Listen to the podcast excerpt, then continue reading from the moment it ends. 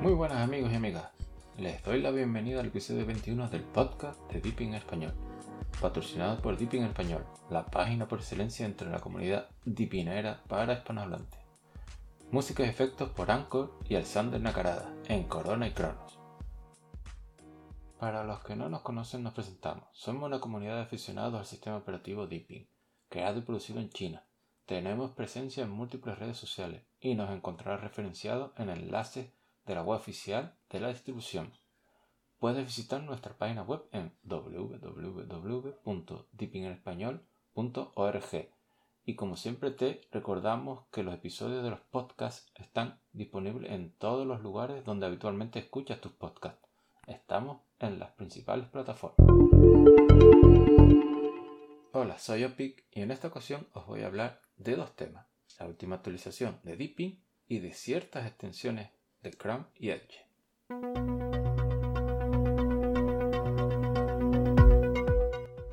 Deepin lanzó el pasado día 2 de febrero de 2021 una pequeña actualización alcanzando el sistema a la versión 20.1 compilación 11031.002. La misma trae el nuevo kernel 5.10 LTS con soporte extendido, el repositorio Debian 10.7 y mejoras en la estabilidad y compatibilidad del sistema. Además se ha optimizado la seguridad del sistema y de los controladores de hardware para mejorar la experiencia general del usuario. Por cierto que la vulnerabilidad de sudo, en boca de todos estos últimos días, también ha sido corregida en esta última actualización. Con la actualización del núcleo o kernel a la versión 5.10 LTS, se mejora el sistema de archivos y el almacenamiento con un gran número de actualizaciones de controladores. No solo mejora la estabilidad del sistema, sino que también soporta más dispositivos diferentes.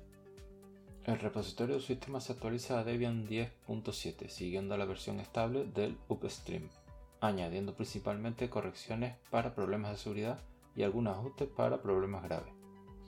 En cuanto a DDE, el entorno de escritorio Deepin, se agregaron nuevos fondos de pantalla con el tema del Año Nuevo Chino, que comienza el 12 de febrero. En el apartado de controladores de hardware se han actualizado el de varios fabricantes importantes como son Nvidia y Realtek para mejorar compatibilidad y ganar estabilidad. Los drivers Nvidia pasan a la versión 455.45, mientras que los de Realtek se han actualizado los controladores RTL 8821CE RTL 8821CU y RTL 88x2BU. El primero para tarjetas de red cableada y los otros son los correspondientes a las tarjetas de red inalámbrica. En el apartado de seguridad se arreglaron una gran cantidad de vulnerabilidades. Para más detalles sobre todas las que fueron arregladas, por favor visita el artículo relacionado a esta noticia en nuestra web, al cual incluiremos un enlace en la página correspondiente a este episodio. La empresa también publicó el pasado martes en su página oficial un comunicado el cual ofrece una reseña sobre cuán difícil fue el año pasado, pero subrayando los grandes logros alcanzados por la empresa en esta dura etapa. Se destacó el hecho de que en 2020 Deepin lanzara un total de tres actualizaciones de cambio de versión del sistema operativo e impulsó siete actualizaciones del sistema. Se describe sobre los grandes cambios realizados a DDE, por ejemplo la introducción de una interfaz gráfica totalmente renovada y moderna con esquinas de ventanas redondeadas, efectos de animación naturales y suaves, una exquisita vista multitarea e ingeniosos iconos de colores, que garantizan una experiencia de usuario emocionante con sofisticación y estética. Se describió además los cambios adicionales al sistema tales como nuevas aplicaciones, nuevo kernel, kernel dual, y otras muchas mejoras logradas en el pasado año a pesar de todos los inconvenientes causados por la pandemia y otras situaciones. ¿Tú notaste algo diferente? ¿Algún cambio que no se mencionó aquí? ¿Estás experimentando algún bug desde la nueva utilización? Comparte tu experiencia con el resto de la comunidad dejando un comentario al pie de esta publicación. Y estas son las noticias relacionadas con Deepin. Sigo con la otra noticia que te mencioné anteriormente, la de las extensiones de Chrome y Microsoft Edge.